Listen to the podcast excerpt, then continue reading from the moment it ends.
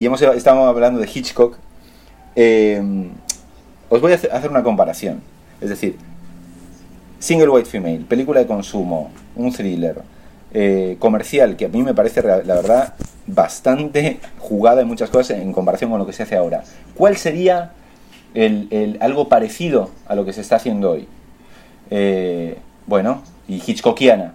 Tenemos ese mamarracho maravilloso, mamarracho maravilloso, también todo dentro de mis vecinos me van a hacer algo, eh, homenajes a Hitchcock, estoy aquí encerrada y, me van a pasar cosas, tengo que superar un trauma, la mujer en la ventana. El día y la noche. El día y la noche. O sea, os puedo decir claramente, o sea, si ponemos una al lado de la otra, y ahí me gustaría saber vuestra opinión, o cómo lo veis, pertenecen a un género muy similar, pero La mujer en la ventana es un verdadero mamarracho. Y esto es una película.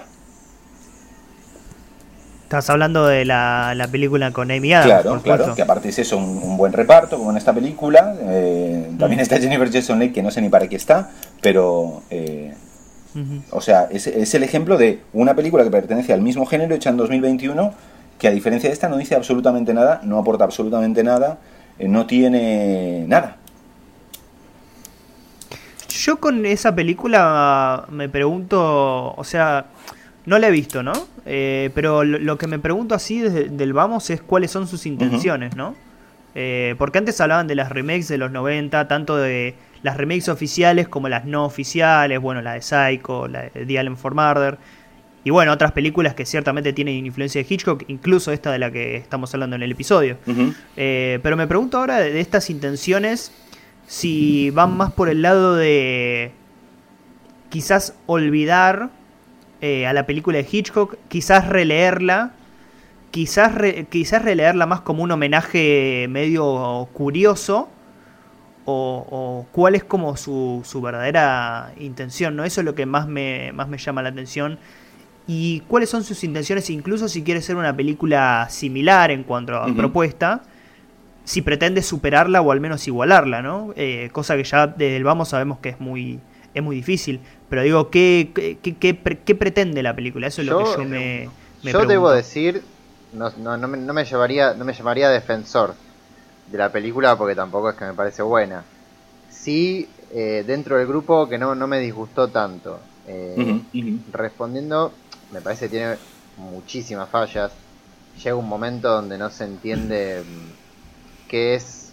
Justamente yo, yo, yo creo que la película no sabe a dónde quiere apuntar. Eh, sí me parece, respondiéndole un poco a Juanma, esto es una apreciación mía. Yo no sé si a la película le interesa tanto eh, parecer la ventana indiscreta. Eh, me parece que hay más una idea en general con el tema de las películas que... Nada, porque ella, vos que no la viste Juanma, ella se la pasa viendo películas porque está encerrada. Eh, y una... ¿Por qué está encerrada? No, porque... Bueno, no puedo decir. tiene, un trauma. Pero no es que tiene lesionada una pierna. No, no, pero tiene un trauma, está encerrada y lo único que hace Agorafobia, es. ¿no? Entre otras cosas, ¿no? Agorafobia. Sí, es una fobia. Eh, sí, eso. Eso es. Me parece. Eh, porque a mí me pasa que si la película quisiera eh, ser una relectura a la ventana indiscreta, es demasiado pavote todo. porque se pone inclusive un, creo que es un split diopter o un plano mm, dividido, donde pone la cara de Jimmy Stewart cayéndose en el final, o casi cayéndose en la ventana, y el resto ella. Eh, a mí me da la sensación, mientras la veía, que me parecía tan obvio, tan obvio en esos momentos que, que pensaba, no creo que, no creo que vaya por ahí. Eh, después a dónde va, no lo sé. porque la verdad es que no lo sé. Eh, me parece que sí está bien técnicamente la película. Eh, a mí el director, este Joe Wright, no es de mis favoritos.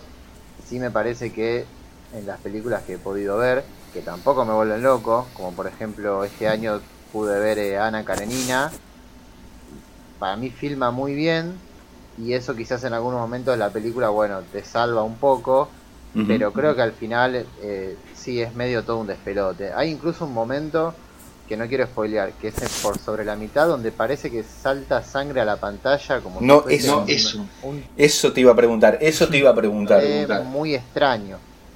Eh, no, no, no se entiende.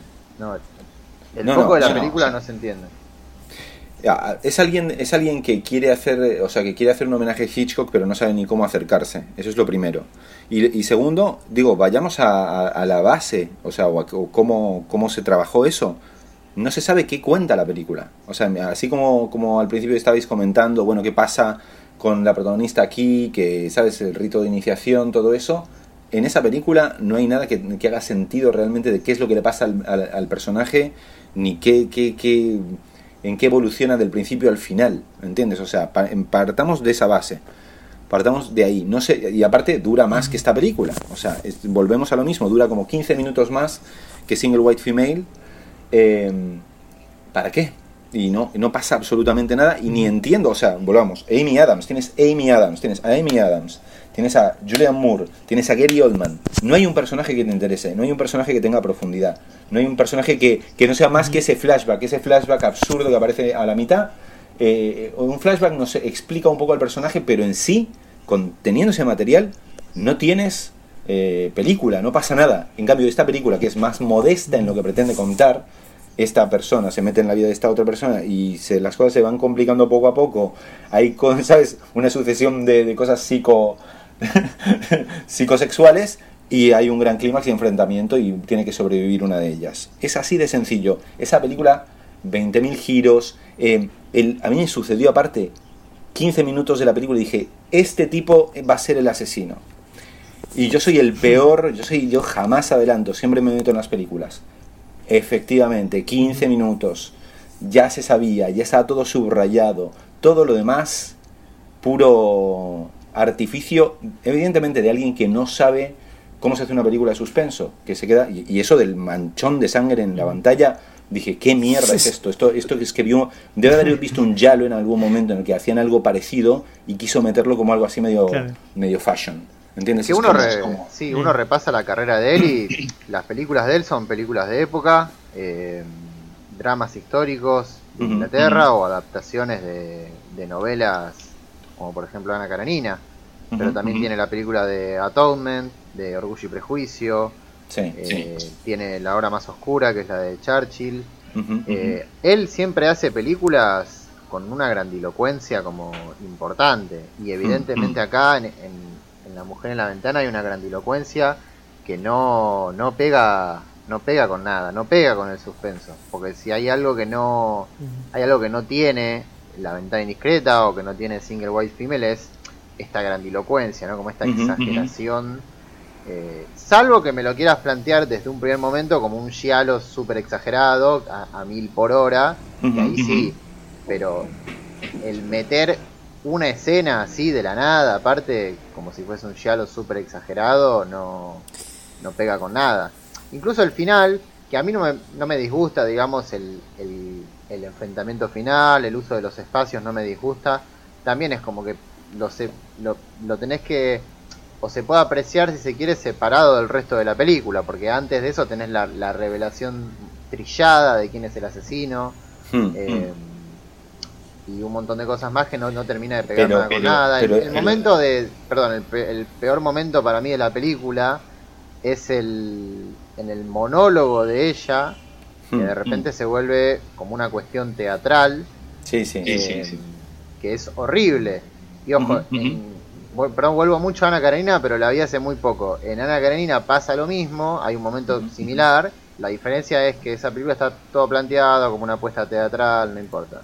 Tiene más coherencia. Acá es, bueno, de repente un momento de giallo, de repente un momento de monólogo teatral forzadísimo, eh, y Hmm. así con todos los elementos. Claro, no, y, y- insisto en el tema de que el, el personaje no, no importa, porque quiero decir, aquí estamos hablando de single white female, el, el clímax otra vez en el sótano, que se ha presentado al principio, que tiene algún tipo de relevancia, es al fin y al cabo ella enfrentándose a sí misma, lo que significa el sótano, eh, como podría significar en- psicológicamente, en psicosis, ¿entiendes? Acá es el clímax arriba, con lluvia, eh, bueno, no hay que spoilear, pero bueno, también cómo termina con el antagonista es absurdo, con qué instrumento lo hace, eh, no, no, conceptualmente eh, no, tiene nada que ver con nada. Es como una cosa que sucede y, listo. O sea, en una, en una, toma parece que le atravesó toda la cara y después tiene un rasguño, ¿no? Es como medio...